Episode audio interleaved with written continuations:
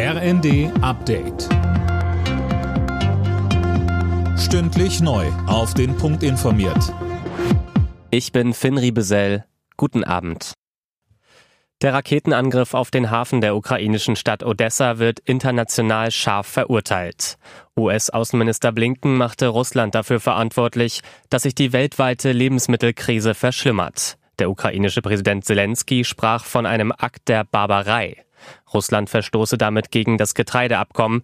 Das wurde erst am Freitag unterzeichnet. Moskau hat den Angriff inzwischen zugegeben und behauptet, dass man auf Militäreinrichtungen gezielt habe. Angesichts des russischen Angriffskriegs in der Ukraine fordert Bundespräsident Steinmeier Europa zur Geschlossenheit auf. Die Einzelheiten dazu von Anne Brauer. Steinmeier meint, der Krieg, den Putin gegen die Ukraine führt, ist auch ein Krieg gegen die Einheit Europas. Wir dürfen uns nicht spalten lassen. Er betont, dass es auch um unsere Werte und unsere Friedensordnung geht. Und das zu verteidigen, dafür einzustehen, bedeutet auch die Bereitschaft, empfindliche Nachteile in Kauf zu nehmen. Sind wir dazu bereit? Das ist laut Steinmeier die Frage, vor der wir nicht nur heute, sondern noch Monate stehen werden. Die Fernbusunternehmen leiden unter dem 9-Euro-Ticket. Der Bundesverband deutscher Omnibusunternehmen spricht von einem massiven Fahrgastverlust. Tim Britztrup. Bei den meisten Anbietern sind im Juni über 60 Prozent weniger Gäste in die Busse gestiegen. Sollte es einen Nachfolger für das Billigticket geben, fordert der BDU eine politische Nachjustierung.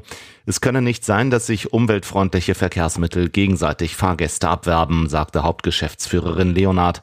Aktuell gibt es mehrere Vorschläge für mögliche Anschlusslösungen, allerdings ist noch nicht raus, wie das finanziert werden soll.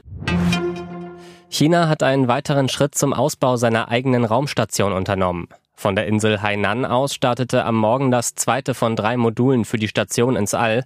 Das Kernmodul war im April 2021 auf den Weg gebracht worden. Im Oktober soll das dritte Modul die Raumstation vervollständigen. Alle Nachrichten auf rnd.de